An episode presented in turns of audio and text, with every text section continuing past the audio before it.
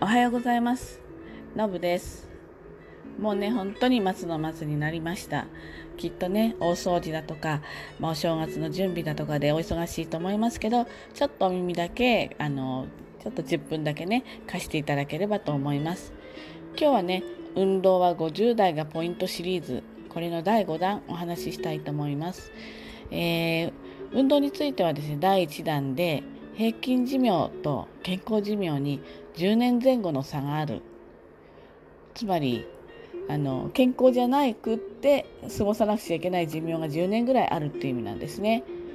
これが1でそしてその次には、まあ、そしたらどういうふうに運動していったらいいか。どういうふうにしていったら50代で、まあ、60代含めてね体に効くあの運動ができるか。結果を出せる運動ができるかっていうところで、まあ、正しいやり方とあと頻度そして継続そんなお話をしてきました。で、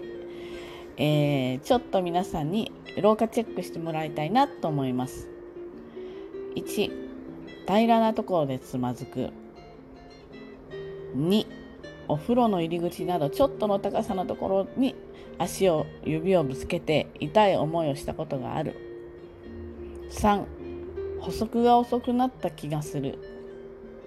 4階段の下りで変に意識すると足がもつれそうになる、まあ、いくつか挙げてみたんですけど皆さんどうですか？実はこれね私が全部50代入ってから気がついたことだったんですよ。もうね足なんかななぜかヒュッと何もないところであのなんか足靴がこうつまずくっていうか引っかかるっていうかね。そういうことがあったりそれからもうそのお風呂の入り口みたいなそのちょっとの高さのところでね足の指あれ痛いんですよね。ちょっとしばらくこう息止まっちゃうっていうか止まっちゃうっていうかね。こういうこともありました。補足はね最初あんまり気がつかなかったんだけどなんとなく周りに抜かされるっていうかなんか遅くなったなってふと感じたことがありました。あと階段の下りで変に意識するとなんかこう落ちちゃいけないとかね。あのなんか意識すると足がもつれる。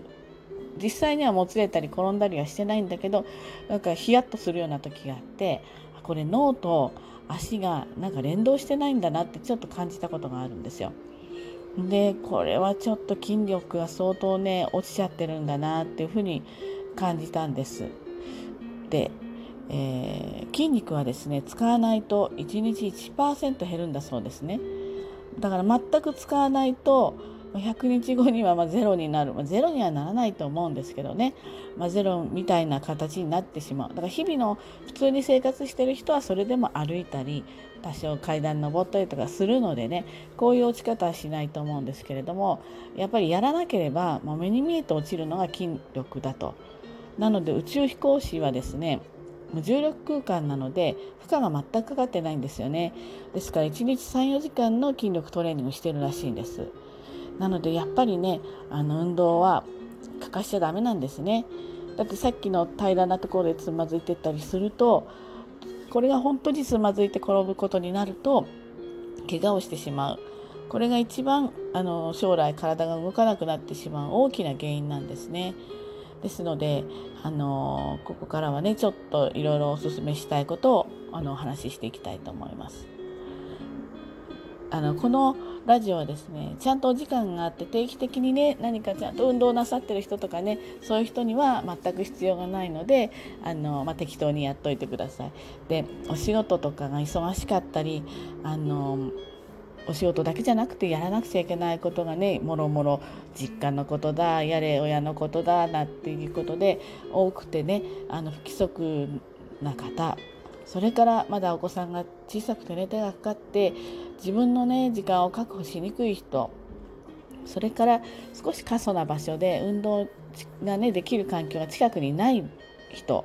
こういった方々のお役には少し立てるラジオかもしれませんので聞いていただけたらと思います。で皆さんねちょっとやってみてほしいんですけれどもあぐらをかいてみてください。であぐらをかいて腰をクッと立たせてみてください。これちゃんと皆さん立ちますか？私ね以前にねもうそれは12年前でホットヨガに通ってた時にそのあぐらをかいて腰を立ててくださいって言われた時になんか立たせるの大変だったんですよ。で立つんだけど気を緩めるとすぐこう背中が丸くなっちゃう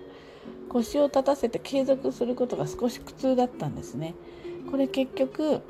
骨盤が前に倒れてたり後ろに反ってたりしてるわけです。で私は、えー、反り腰の人なんですね。ですので、あのー、そうすると腰痛のも元になったりするわけです。骨盤はねあの自分で勝手に立ったり立たなかったりっていうかその整えるためには前の筋力筋肉と背中の背筋とがね骨盤を挟んでるからそこの筋力がきちんと整っていないとバランスが崩れてこういうことになっちゃうみたいです。ですのでちょっと骨盤立てるのがきつい人はねやっぱりきちんとやっていった方がいいかなっていうふうに思います。で、えー、っと運動はね何でもいいと思います。あの体に負担がなくあんまり大きな負担がなくてで楽しく続けられることでそれ頻度をちゃんと上げられる頻度なかったら50代はあの体に響いてきませんからねもう気分転換だけで終わっちゃうからちゃんと頻度を上げることができる人、まあ、こういう場合はもう本当何でもいいと思います。で私の場合はですねもうあのホットヨガもやりましたしジムにも通ったしいろいろやったんだけれども自分の生活にね合わないんですよね。だからすごく頑張っていかないとものすごい早朝に起きたりとかあの出張と出張の合間の半日のところで行くとかそういうふうにしていかないとそれでも週に、うん、できて2日間週に2日できなかったですよね。週1確保するのも大変でした。でどこでもできるマラソンをやってました。10年ぐらいやっててフルマラソンも4回ぐらい出てるしね。レースはうん、全部で20回ぐらい出てるので結構走ることは頑張ってやってたんだけれどもそもそもあんまり好きじゃないんですよね結果。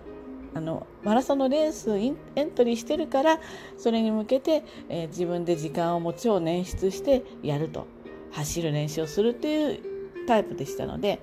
やっぱりちょっと一つねちょっと病気したりしてきっかけがこうそういうやらないきっかけが出てきてしまうとずっとなかなかやれなくなってしまうこと状態だったんです。でや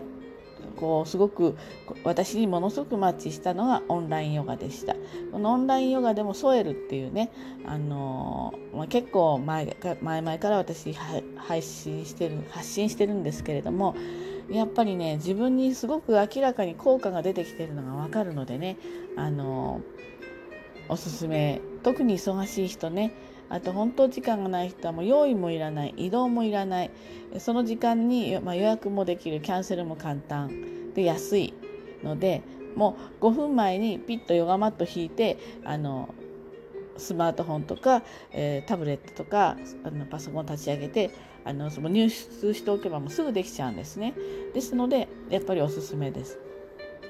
で今週1週間のね私の、まあ、オンラインヨガで何をしてたかっていうのをちょっとざっくりご紹介しますちなみに私は5月から始めているのであのまあもともとは筋力なかったけどやっぱり300レッスンとか受けているわけですよほぼ毎日ね。で受けてなくても2日間ちょっとこう受けられないとかって日は出てきたり週のうち出てきたりするけれどもそれでも続けているのでやっぱりね体感はかなり違ってきてるのは自分で分かります。姿勢だとか補足だとかこう全然以前と違うのでね、うん、分かります。なのである程度少しついてきたので、えー、こんなメニューでやってます。つまりですねちょっと強度の高いメニューを2日に一遍か3日に一遍入れてます。でえー、ソエルで私がよくやってるのは尾骨盤ヨガヨガって言って骨盤を整える骨盤の前と後ろと脇の筋肉をきちんと整えていくような強度の高めのストレッチ、えーと、ヨガですね。でそれと,、えーと、2レッスンまであのソエルはできるから、えーとその別のレッスンでストレッチヨガあのゆったりストレッチしていくようなヨガと組み合わせしてます。それは先週の日曜日ね。月曜日は外出ちょっと遊びに行ったのでお休みです。で火曜日は割と普通の、うん、ベーシックヨガだったり呼吸をに合わせて動きを変えていくような、えー、ヨガをやりました。で水曜日はこれ体幹トレーニングですね。これ結構きつかったですね。でお休み前の引用ヨガっていってこうスッと睡眠に入れるあの体をちょっと温めるようなそういったヨガをやりまして木曜日はあの運動系はやらずに小顔フェイシャルもうリンパでこう流していくようなこれのあのメニューもあるんですこういうのいっぱいね。なのでこれもねなかなか気持ちいいしなんとなくこう顔のたるみが少し良くなったかしらなんて思ってやってます。で金曜日はこの日はね家でクリスマスをやるんで食べよう飲もうと思ってる日なのでねあの日中に体幹トレーニングそして、えっと、スポーツストレッチをやりました。この日はですねこのインストラクターの先生まだ多分はじ入って初めて、まあ、あのあまりまだ生徒さんがついてないので偶然にも、まあ、クリスマスだしねこんな日に運動してる人も少ないと思うのであの偶然にもねマンツーマンだったんですね。なんで本当にパーソナルトレーナーに見てもらってるような感じ。あのこうバランスも見てもらえるしすごく褒めてもらえるしね。とっても楽しくあの結構きついトレーニングだったけどやれました。で土曜日はベーシックヨガと。こんな風なあの形で結局あのお休みしたりちょっと楽なものにしたりはするけれどもそれでもそうね8から10レッスンぐらいは少なくても受けられるんですよね1週間。こうなるとやっぱりきちんと運動を継続している形になるんですね。ですのでやっぱりオンラインヨガっていうのは私はこの回し物でも何でもないんですけど全力であの運動したいけど時間がなかなか取れないとかっていう人には全力でおすすめしたいと思ってます。あのどういったねシステムかっていうのはあの詳細欄の方にねブログを貼っときますので是非そこから読んでみてください。体験も無料でねあの変なあの勧誘も全然ないんですよね。なのでちょっとこう今日あの今年ちょっと運動不足だったわっていうんで1個受けてみるのもいいかもしれません。ということで今日はあの運動についてのラジオでした。